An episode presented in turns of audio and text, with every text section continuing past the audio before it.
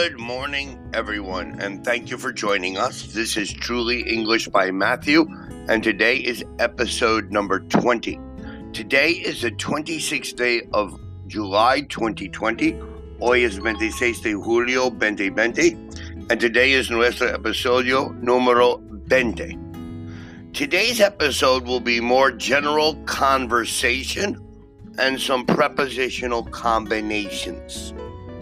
So, otra vez, gracias por unirse con nosotros. Y general conversation. First, my name is Matthew. I am with the school Truly Economical English in Veracruz, Mexico. And we provide classes online or in person. The majority of our classes were in person until the coronavirus affected us. And now 70% of our classes are online throughout the world. We do classes in the US, Canada, Europe, and the United States, and they're private one on one classes. But here in Veracruz, we also have group classes for children, still in person, and group classes for adults, still in person, with every safety precaution taken.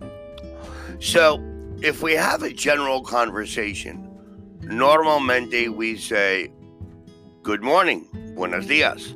And the other persona responds, Good morning. So yo digo good morning, you say good morning. I say good afternoon, buenas tardes. You say good afternoon. I say good evening.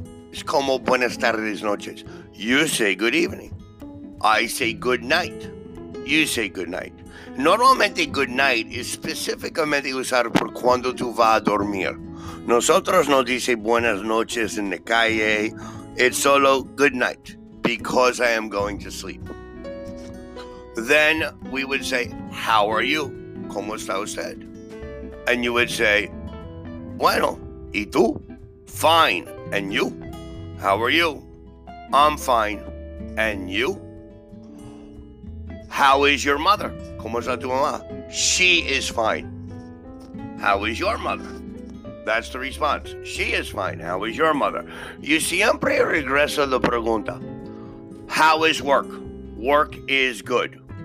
And your work? How is life? ¿Cómo está vida? Life is good. And your life? That's a general conversation. So, good morning. Good morning. How are you? I am fine. And you? I am fine. Thank you. What are you doing today? What are your plans today? ¿Qué haces hoy? Today I will go to the beach. Today I will visit my mother. Today we will play video games. What are your plans tomorrow? Tomorrow I will go to class. Tomorrow I have to do my homework. Tomorrow I will go with my family to church. Mañana vamos con mi familia por iglesia. Mañana va a hacer, a mi tarea. Mañana va a escuela. What are your plans next weekend? ¿Cuál es tu plan próximo fin? Next weekend we will travel to Mexico City. Next weekend, we will travel to New York. Next weekend, we will do nothing. Nosotros no hacer nada. No tengo plans. Nada. We will sit in the house, enjoy food, watch television, play video games, talk to our friends. Unfortunately, in the current environment with the quarantine and with the coronavirus, there's not much activity. No hay mucha actividad. So normally and hopefully, ojalá, people are home in their house protecting themselves and their family from this horrible virus. Now, there's a flow in English. If we use who, what, where, when, why, how. Who, quién, what, qué, where, donde. Normalmente, the next word is is or are. Si es singular, it's is. Who is your mother? Singular. Si es plural, it's are. Who are your parents? Where is the house? Where are the children? What is your favorite color? What are your favorite colors? So there's a flow in the language of English.